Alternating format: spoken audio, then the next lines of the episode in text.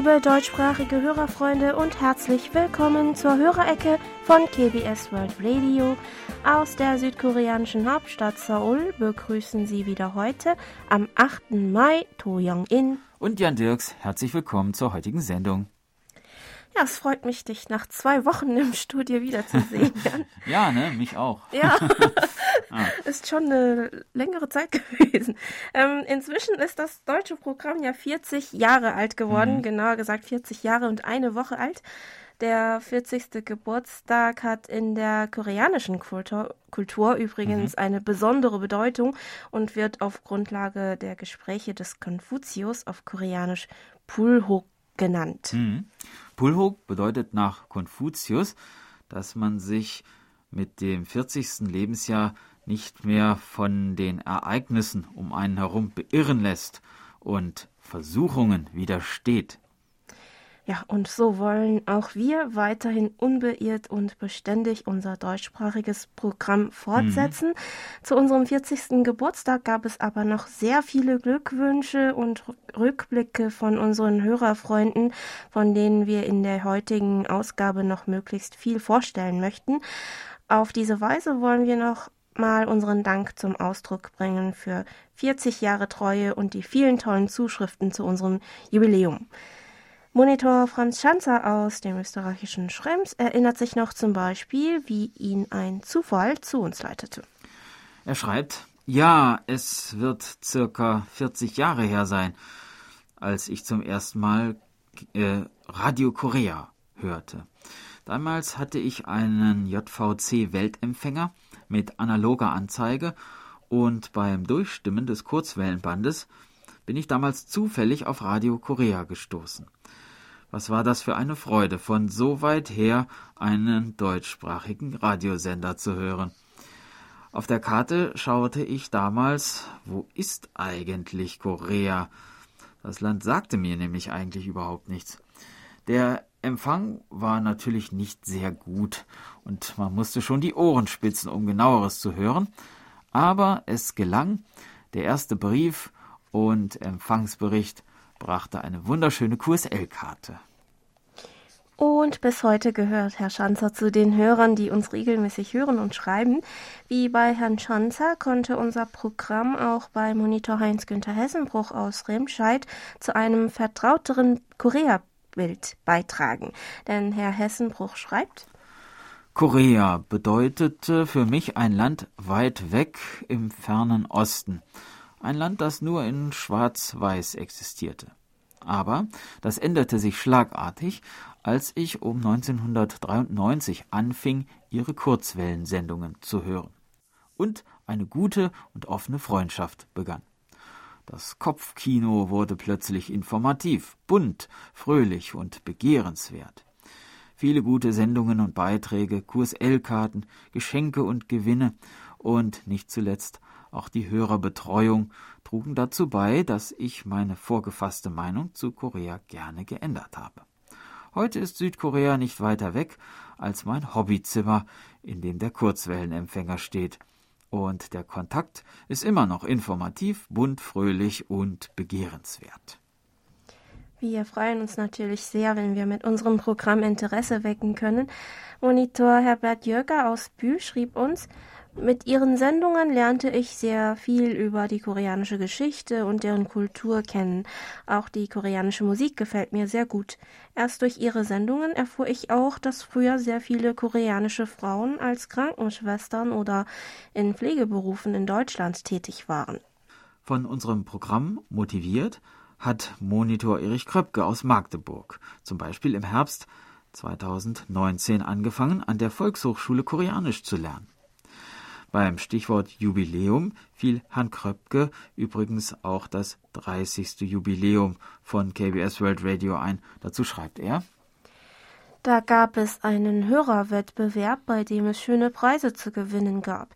Ich habe damals ein Kreuzworträtsel über Korea erstellt. Als Sonderpreis habe ich dafür ein koreanisches Besteck gewonnen. Den ersten Preis hat damals Andreas Mücklich gewonnen. Eine Reise nach Korea. Das waren noch Zeiten. Und an die damalige Korea-Reise erinnert sich Monitor Andreas Mücklich aus Berlin auch sehr gerne. Er schrieb uns, Herausragend ist für mich natürlich mein Besuch der deutschsprachigen Redaktion anlässlich des 30. Geburtstags 2011 in Seoul. So konnte ich doch den Mitarbeitern bei der Arbeit über die Schulter schauen und war selbst an der Jubiläumssendung beteiligt. Ich werde nie mein Erschrecken vergessen, als ich gesehen habe, dass diese besondere Hörerecke mit einer Videokamera aufgezeichnet wird. Aber es wurde gut gemeistert und zum Glück kamen nur positive Reaktionen. Von den Sendungen, die es heute im Programm so nicht mehr gibt, ist Herrn Möglich vor allem die Märchenecke von und mit Anne Sternko besonders gut in Erinnerung geblieben. Heute höre Herr Möglich die Sendung Kreuz und Quer durch Korea immer wieder gerne, da hier Informationen zu vielen interessanten Themen vermittelt werden würden. Für Franz Bleker aus Wittlohe, dessen Interesse an Korea vor allem mit seinem Interesse an äh, China und Taiwan größer geworden sei, seien Südkoreas Position im asiatisch-pazifischen Raum, seine Alltagstrends, Musik verbindet und auch das Nordkorea-Programm Schritte zur Wiedervereinigung Themen zum Einschalten des deutschsprachigen Programms von KBS World Radio. Für Udo Jackenkroll aus Wehr sind es weniger die einzelnen Sendungen, sondern die gesamten positiven Eindrücke des Programms, die sich über die Jahre angesammelt haben und ihn zum Weiterhören motivieren. Denn Herr Jackenkroll schreibt dazu, Auslandsdienste haben die Aufgabe, über das jeweilige Land zu informieren. Oftmals wird dabei ein etwas einseitig positives Bild vermittelt. Eine einseitige inhaltliche Ausrichtung eines Mediums stößt mich ab. Dagegen finde ich die Sendungen des deutschsprachigen Dienstes von KBS ausgewogen. Auch negative Aspekte des Lebens in Korea werden zur Sprache gebracht. Hinzu kommt die sehr gute Art und Weise, wie die Beiträge gemacht worden sind. Daher ist KBS der für mich beste Auslandsdienst in deutscher Sprache. Ja, das freut uns natürlich sehr zu lesen, lieber Herr Jackenroll. Vielen Dank. Wir werden uns weiterhin darum bemühen, dass das auch so bleibt. Ähm, für Monitor Michael Willruth aus Frankfurt am Main war es übrigens die Hörereckensendung, die ihn auf KBS World Radio aufmerksam gemacht hat. Weiter erzählte uns Herr Willruth. Auch hat die Hörereckensendung dazu beigetragen, mich näher mit Korea zu beschäftigen. Die Medientipps haben dazu beigetragen, sich auch, im, äh, sich auch Berichte im Fernsehen über Korea anzuschauen. An dieser Stelle vielen Dank an Herrn Kröpke. Die QSL-Karten von KBS World Radio waren immer wieder sehr schön gestaltet. Besonders gut hat mir die QSL-Karte mit der ersten koreanischen Astronautin Lee So-yeon gefallen. Sehr schön sind auch die QSL-Karten mit Landschaften, wie die Karte mit dem Dong-Fluss und die Karte mit der Suncheon-Bucht. Auch Monitor Lothar Rennert aus Berlin berichtete uns von ein paar besonderen QSL-Karten aus seiner Sammlung. Er schreibt, meine erste QSL-Karte, die ich von KBS bekam, ist datiert vom 28.12.1997. Damals sendete KBS auf der Frequenz 3970 kHz um 21 Uhr. 2004 und 2005 bekam ich zu Weihnachten und zum Jahreswechsel Karten im Postkartenformat mit den Fotos aller Redaktionsmitglieder. Beeindruckend ist auch die Karte mit der Aufnahme des Hallerberges, die vom Juni bis zum September 2007 verschickt wurde. Auch Wolfgang Maschke aus Kiel hat in seinem QSL-Kartenarchiv noch die erste QSL-Karte von KBS World Radio finden können. Dazu schrieb Herr Maschke, Damals hieß der Sender ja noch Radio Korea. Diese erste QSL-Karte stammte vom 3. September 1981, also aus dem äh, gleichen Jahr als das Programm gestartet hatte. Das Motiv war eine Gold-Bronze-Statue aus der Zeit der drei Königreiche aus dem siebten Jahrhundert. Diese Karte hat mir besonders gut gefallen. An die gleiche Karte erinnert sich auch Alfred Albrecht aus Emmendingen, der den südkoreanischen Auslands Auslandsfunk sogar noch früher entdeckt hatte. Und zwar erinnert er sich, nachdem ich ab 1977 schon ein paar Jahre Monitor des englischen Programms von KBS gewesen bin, kam mit dem 1. Mai 1981 für mich ein denkwürdiger Tag, welcher mich hoch erfreute. Es war der Tag des Beginns von deutschsprachigen Sendungen aus Seoul. Ich konnte ab diesem Tag vieles aus und über Korea erfahren, sei es über Politik, Kultur, Sport oder andere Bereiche. Auch die erste QSL-Karte von Frank Unglaube aus Hamburg stammt aus dem Jahr 1981. Herr Unglaube erinnert sich noch? Es fing alles mit dem Tipp eines Hörerfreundes an. Südkorea sendet auch in Deutsch, sagte er mir. Ich probierte die angegebene Frequenz aus und siehe da, es erschien damals noch Radio Korea. Mit der ersten QSL-Karte vom 1.5.1981 ging es dann so richtig los. Ich war damals mächtig stolz auf meine erste Karte. Ich war schon immer an Asien interessiert und was lag da näher, als einen Sender aus diesem Gebiet zu hören und dann auch in Deutsch. Der Empfang war damals recht gut.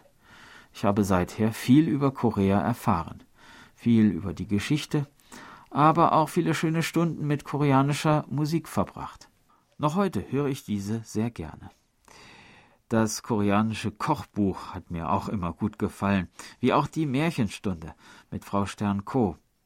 Schade, dass Sie diese Sendung eingestellt haben. Besonders aber habe ich mich immer auf die Hörerecke gefreut. Da konnte man dann alte Weggefährten mal wiedersehen, in Anführungszeichen. An die erste QSL-Karte von uns erinnert sich auch Axel Fischer aus Großhäuslingen. Er schreibt, Seit etwa 1984 höre ich ihre Sendungen aus Südkorea. Am 29. September 1985 habe ich den ersten von vier Empfangsberichten geschrieben. Nach ein paar Wochen kam auch die QSL-Karte. 1991 bekam ich zum, zusammen mit einer QSL-Karte ein kleines Buch. Lernen wir Koreanisch. Meine Freude war natürlich riesig. Zum Thema QSL-Karte schrieb uns Monitor Dieter Reibold aus Kirchheim. Die allermeisten KBS und RKI QSLs gefallen mir gut.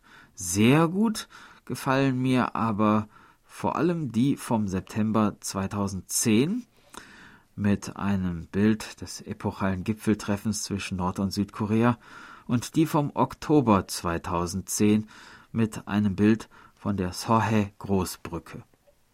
Auf der Homepage können Sie sich übrigens noch für eine weitere Woche eine Slideshow mit einigen Exemplaren aus der QSL-Kartensammlung von Herrn Reibold anschauen.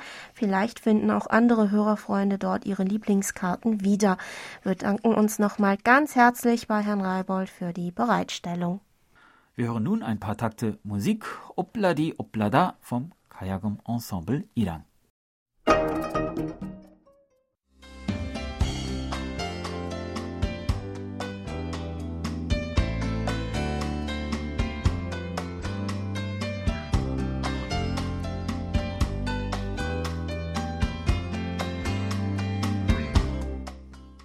Es geht weiter mit den Medientipps. Auch diese Woche ein herzliches Dankeschön an Monitor Erich Kröpke für ihre Zusammenstellung.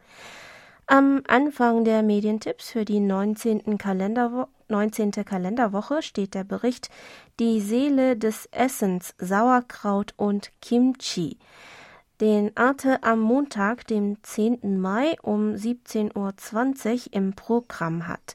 Eine Biobäuerin aus Dithmarschen, die Sauerkraut herstellt, reist nach Südkorea, um zu lernen, wie man Kimchi macht. Weiter geht's am Mittwoch, dem 12. Mai um 16 Uhr auf Arte mit der Dokumentation Südkorea geflohen und abgetaucht. Der 2017 in Südkorea entstandene Beitrag erzählt die Geschichte einer nordkoreanischen Familie, die 2006 aus Nordkorea geflüchtet ist. Der frühere Offizier der nordkoreanischen Armee baut sich in einem südkoreanischen Dorf eine neue Existenz als Hochseetaucher auf und bringt es bis zum Restaurantbesitzer. Ein Porträt des nordkoreanischen Staatsgründers Kim Il-sung gibt es am Freitag, dem 14. Mai um 20.15 Uhr auf ZDF Info. Die Sendung ist Teil der Reihe Bauplan des Bösen, in der Diktatoren des 20. Jahrhunderts vorgestellt werden. Den Abschluss unserer Medientipps bildet der südkoreanische Spielfilm Memories of the Sword aus dem Jahre 2015, in dem es um die Geschichte dreier Krieger zur Zeit der Koryo-Dynastie geht. Sendetermin ist Sonnabend, der 15. Mai um 1.15 Uhr auf Pro7 Fun. Das waren die Medientipps. Wir haben uns übrigens sehr darüber gefreut, dass die Sonderausgabe der Hörerecke vom 24. April und die Sondersendung über André Eckert am 1. Mai bei den Hörerinnen und Hörern auf positive Resonanz gestoßen sind. Monitor Burkhard Müller aus Hilden gratulierte uns zum 40. Jubiläum und kommentierte noch zur Sondersendung am 1. Mai, Wahnsinnig interessanter Bericht, die Mischung aus damals und heute, aus Zitaten und Beschreibungen. Auch Monitor Paul Gaga aus Wien sowie Lutz Winkler aus Schmitten schickten uns Glückwünsche.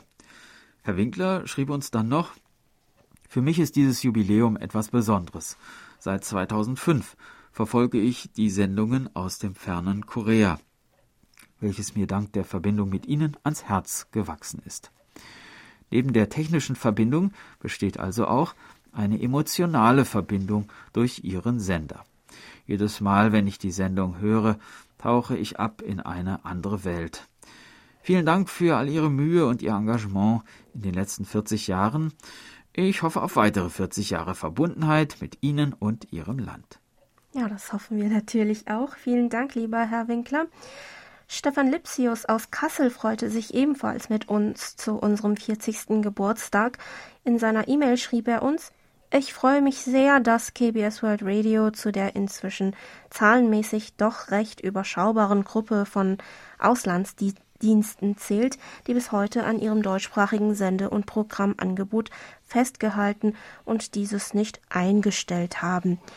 Vielmehr gehört ihre Sendeanstalt zu den Medienhäusern, die gerade auch für ihre Auslandssendungen die neuen digitalen und technischen Möglichkeiten des Internets sowie des mobilen Empfangs von Anfang an konsequent genutzt und eingesetzt haben. Zum Zeitpunkt des Beginns der deutschsprachigen Kurzwellensendungen aus Seoul war ich gerade 15 Jahre alt und hatte auf meinem damaligen Kofferradio auch eher zufällig die Kurzwellenbereiche entdeckt. 15 Jahre alt war auch Detlef Meyer, als er unsere erste Sendung empfing. Herr Meyer erzählte uns, ich erinnere mich an die Programmeröffnung von KBS World Radio in Deutsch zum 1. Mai 1981 noch sehr gut. Im Februar 1981 habe ich mir im Alter von 15 Jahren einen Grundig-Weltempfänger gekauft mit 3% Skonto bei Barzahlung. Ganz leise, aber hörbar vernahm ich die Testsendungen auf der Direktfrequenz auf 15.575 Kilohertz. Bald folgten im Programm die Vorbereitungen zu den Olympischen Spielen in Seoul im Jahr 1988. Die Eröffnungs-QSL habe ich heute noch. An das erste Mal mit unserem Programm erinnert sich auch Heinrich Oysterbrock aus Kaufbeuren. Herr Oysterbrock schreibt Nachdem der Ruhestand erreicht war, erinnerte ich mich wieder an die schöne Zeit des Kurzwellenhörens und legte mir einen entsprechenden Empfänger zu. Das war 1999 und verbunden mit einer dicken Enttäuschung. Die Zahl der deutschsprachigen Auslandssender hatte sich inzwischen kräftig reduziert und, wie wir alle wissen, war das noch nicht das Ende. Gleichwohl machte es mir wieder Spaß, in die Welt hineinzuhorchen.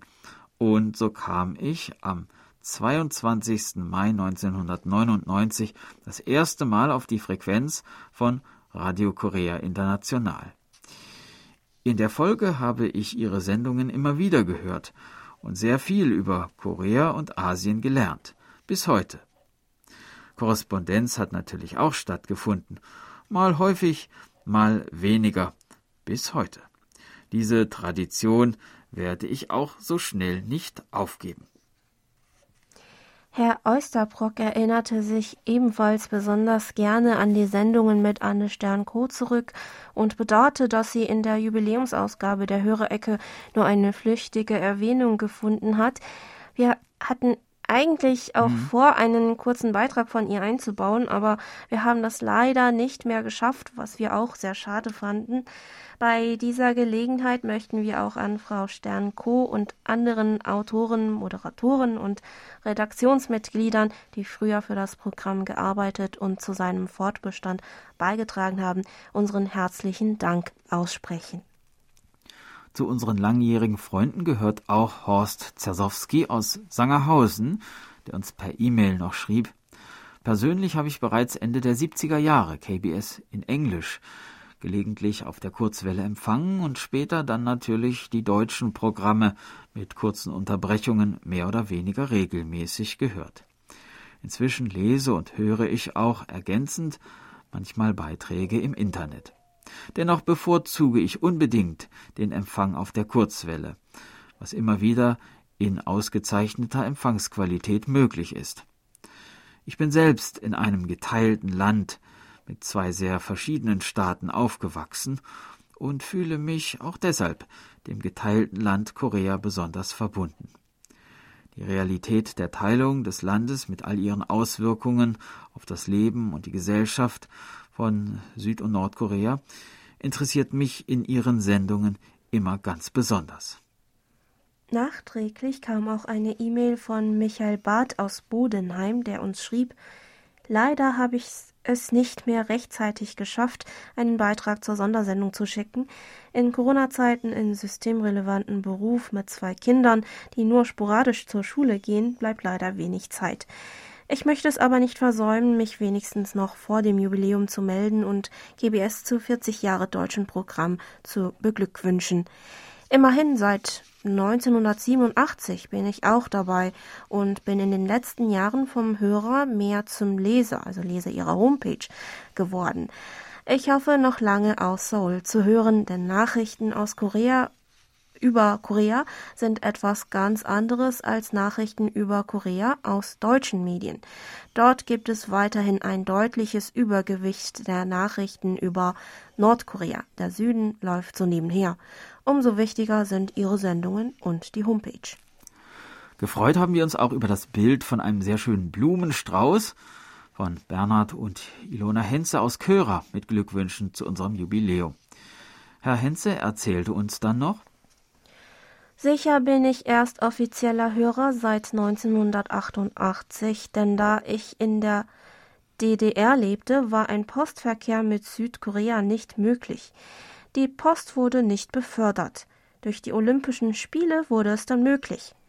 Doch auch nach dieser langen Zeit kann ich mir ein Urteil erlauben, und das beste und schönste Urteil für euch ich war zweimal bei euch zu Besuch in der Redaktion in, in, und in eurem Land.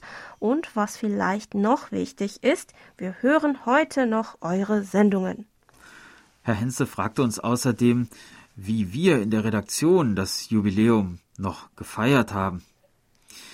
Tja, da weiterhin Zusammenkünfte von fünf oder mehr Personen in Restaurants verboten sind, ging es in dieser Hinsicht bei uns leider eher ruhig zu. Ansonsten hätten wir uns wahrscheinlich alle äh, wenigstens zu einem gemeinsamen Abendessen getroffen. Also haben wir uns umso mehr Mühe gemacht mit der Vorbereitung der Sondersendung. ähm, Im Online-Magazin des Koreanischen Kulturzentrums in Berlin wurde außerdem auch ein Artikel von Sebastian Ratzer zu unserem Jubiläum veröffentlicht. Für die Unterstützung bzw. Idee und Kontaktherstellung bedanken wir uns auch bei Monitor Bernd Seiser aus Ottenau. Die Ausgabe finden Sie im Internet unter kulturkorea.org-de Magazin oder geben Sie in einer beliebigen Suchmaschine das Suchwort das äh, Suchwort Koreanisches Kulturzentrum ein und klicken Sie auf das Menü Magazin Kultur Korea. In den letzten zwei, drei Wochen haben wir dann noch eine sehr erfreuliche Nachricht von unseren Hörerfreunden erhalten. Unsere große Postsendung, die wir Ende Dezember per Schiff rausgeschickt haben, scheint endlich die meisten unserer Hörerfreunde erreicht zu haben. Rudolf Sonntag aus Gilching meldete uns zum Beispiel. In den letzten Tagen sind hier zwei Pakete von KBS eingetroffen. Zuerst die Maske für die Teilnahme an der Hörerumfrage und heute die wunderschöne, ma wunderschönen Magnete für das Quiz. Auch wenn die Postlaufzeit sehr lang war, hat mich beides überrascht und sehr gefreut. Vielen Dank dafür. Wer hätte gedacht, dass uns Corona nach einem Jahr immer noch im Griff hat. Mittlerweile geht hier immerhin das Impfprogramm etwas voran. Die erste Impfung habe ich bereits. Vielleicht sind dann langsam wieder Lockerungen möglich. Mit Interesse warte ich auf Ihr Jubiläumsprogramm am 1. Mai. Auch ich höre das deutsche Programm aus Seoul seit dem ersten Tag.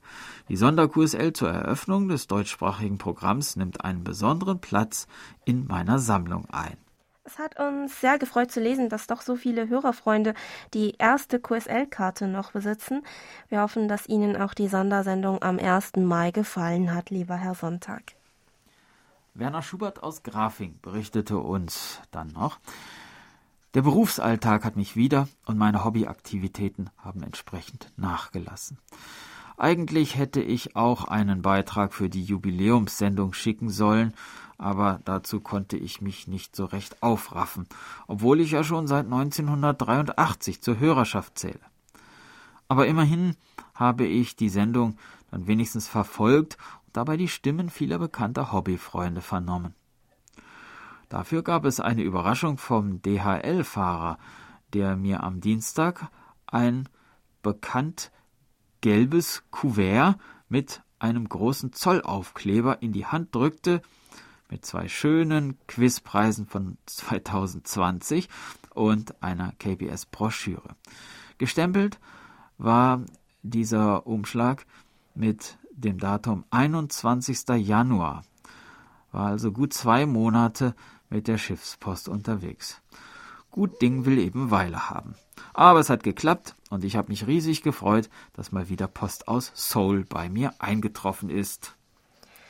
Ja, unsere Freude war ebenfalls riesig. Auch Bastian Wegenings schrieb uns, mit großer Freude kann ich Ihnen heute berichten, dass ich in meinem Briefkasten einen dicken Umschlag aus Seoul entdeckt habe. Nach einer langen Odyssee ist Ihre Post nach vier Monaten endlich eingetroffen. Ich möchte mich zuerst ganz herzlich bei Ihnen für die vielen QSL-Karten bedanken, die sich im letzten Jahr angesammelt haben. Die sehr netten Sprüche auf den Karten machen jede einzelne zu einem besonderen Schatz.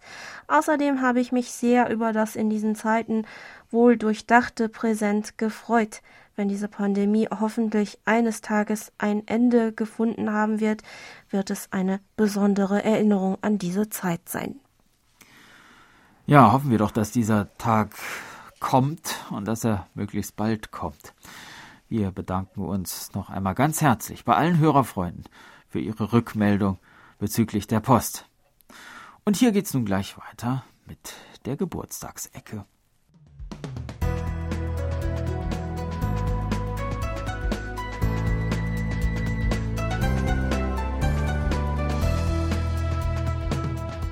Sie hören KBS World Radio mit der Hörerecke. Geburtstagsecke.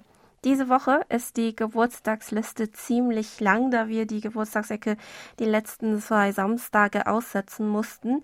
Wir beginnen daher mit unserer Gratulation an Klaus Schulze in Zwickau, Detlef Meyer in Rastede, Michael Geisler in Schweig, Joachim Kalkbrenner in Hildesheim, Kai Schmidt in Neustadt, Petra Kugler in Ottenau, Erik Oeffinger in Lauenburg, Stefan Kölsch in Anweiler, Karl Bölke in Schwerin, Carlo Makulis in Linnich, Johann Reibold in Schriesheim und Noah Wendland in Schwabach. Weitere Geburtstagsgrüße gehen auch noch nach Freiburg an die Zwillinge Asuka und Yumi sowie weitere Glückwünsche zum Hochzeitstag von Denise und Manuel Peiska vom 20. April. An den kleinen Johann Reibold in Schriesheim richten wir noch die Geburtstagsgrüße von Oma Marianne, Opa Andreas und Onkel Edwin aus. Lieber Johann, zu deinem neunten Geburtstag wünschen wir dir alles Liebe und Gute. Bleib so wie du bist.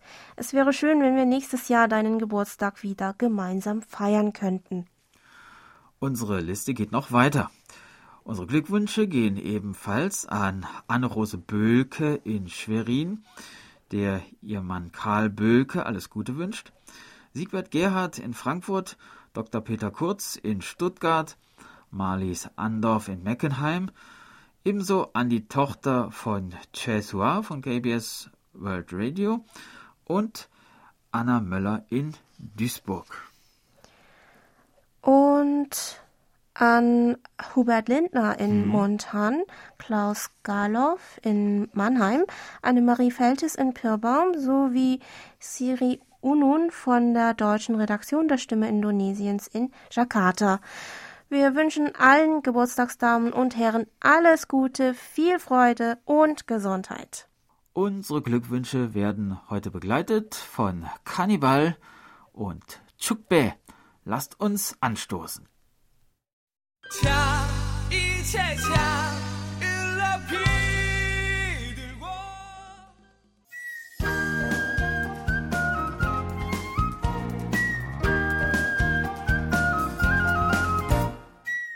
Schön hier. Ausflugstipps für Korea mit Jan Dirks.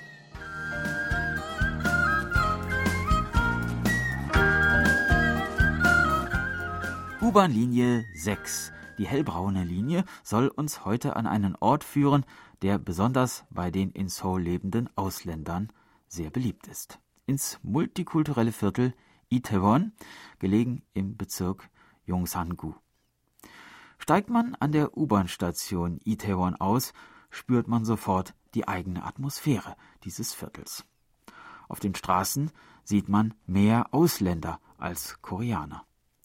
Lange befand sich hier in dieser Gegend die US-amerikanische Militärbasis Yongsan Garrison und so hat sich hier im Laufe von Jahrzehnten ein multikulturelles Viertel entwickelt.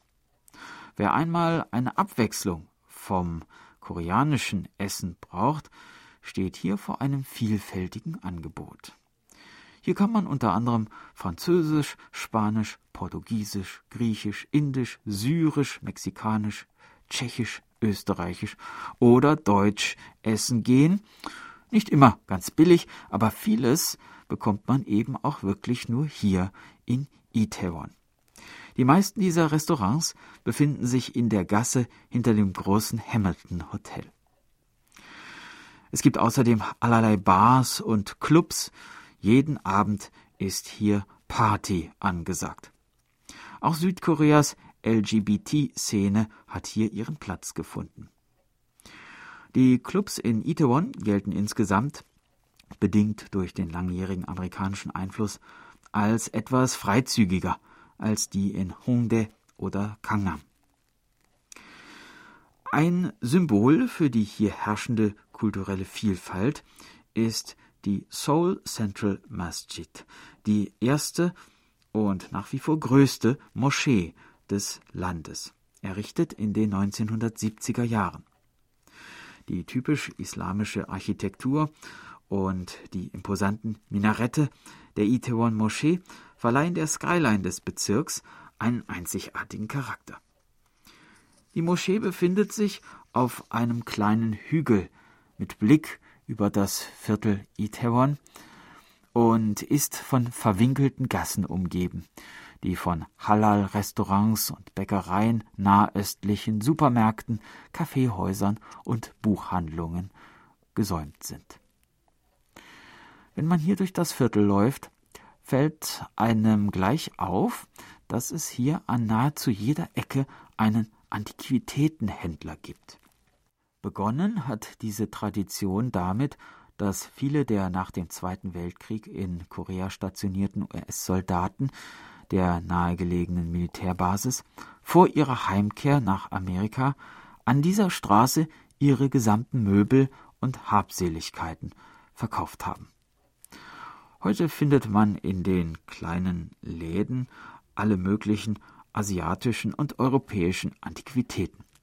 Nicht nur Möbel und Kunstgegenstände, auch Second-Hand-Kleidung wird hier in vielen kleinen Boutiquen angeboten.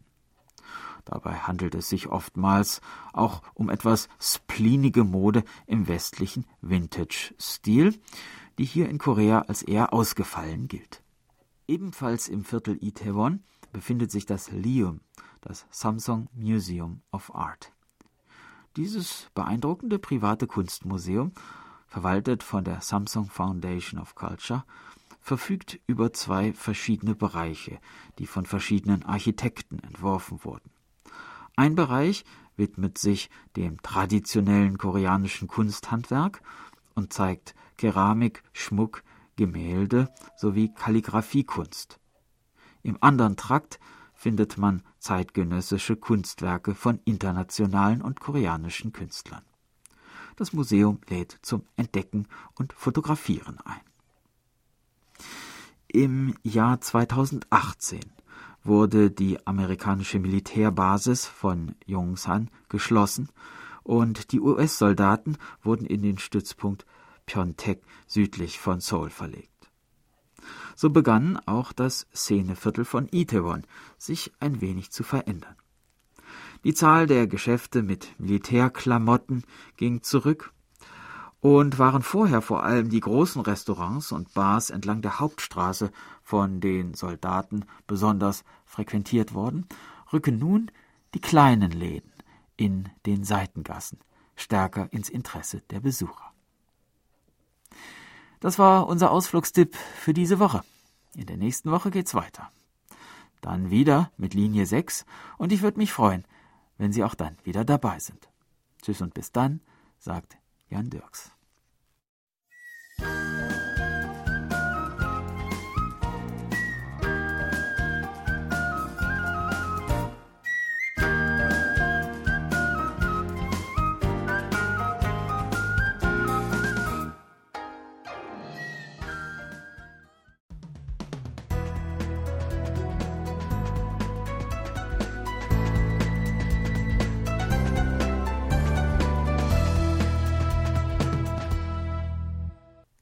DX-Ecke.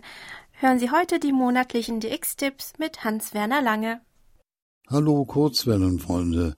Hier sind wieder meine monatlichen Tipps. Vorab die Funkprognose für Mai. So richtig in Schwung kommt der neue Sonnenfleckenzyklus momentan nicht. Deshalb wurde die Sonnenfleckenrelativzahl für Mai auf 24 verringert. Dennoch sollten die Bedingungen gegenüber dem Vormonat besser sein, weil die Bänder länger offen bleiben.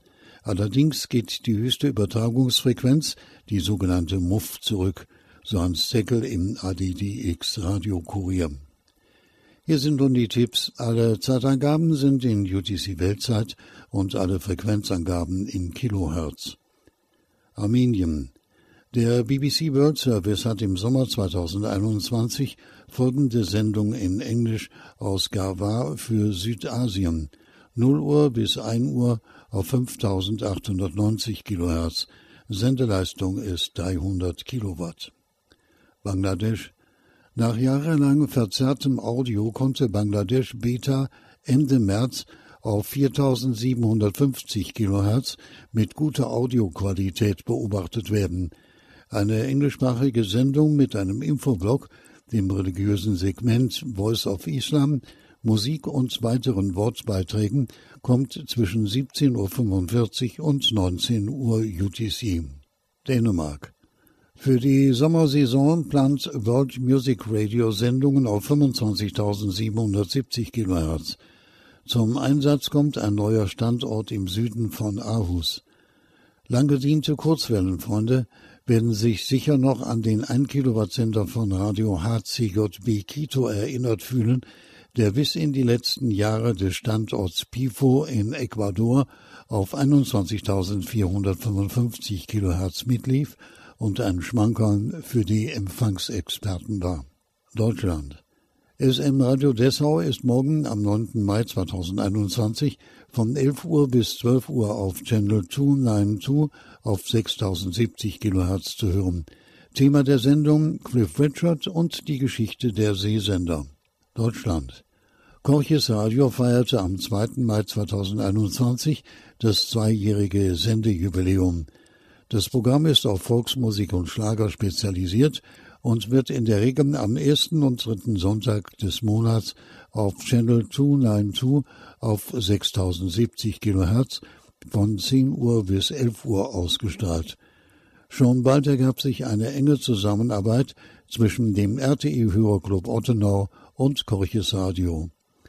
Moderatorin ist Sabina Sander-Petermann, die den RTI Hörerclub Ottenau auch als Hörerclub-Sekretärin unterstützt. Deutschland, Österreich.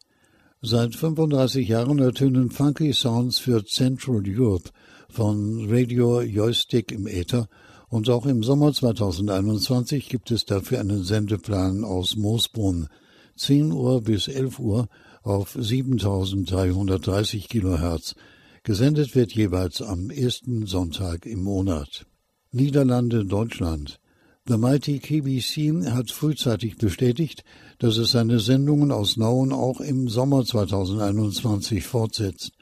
Am 2. Mai 2021 gab es den üblichen Wechsel zur Sommerfrequenz 9925 kHz und am 5. September wird es die Rückkehr nach 5960 kHz geben. Sendezeit ist von 0 Uhr bis 2 Uhr UTC. Und Texas Radio Shortwave plant zu den Jubiläen 40. überregionales DX-Treffen in Ottenau und 15 Jahre RTE Hörerclub Ottenau, die leider wegen der Corona-Krise nicht stattfinden können, ein Sonderprogramm mit entsprechender E-QSL. Als Sendetermine sind vorgesehen 9. Mai um 17 Uhr UTC auf 6070 kHz und 18 Uhr UTC auf 3955 kHz. Diesmal wurden auch einige deutschsprachige Ansagen vorbereitet, die zu weiteren Empfangsberichten aus dem deutschsprachigen Raum ermutigen sollten.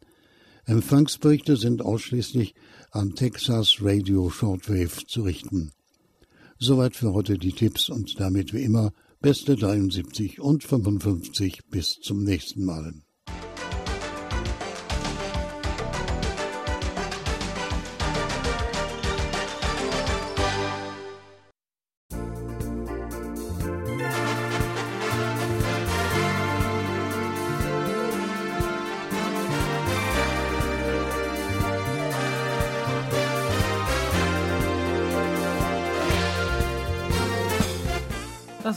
Wieder für heute.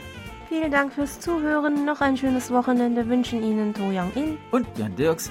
Auf Wiederhören und bis nächste Woche.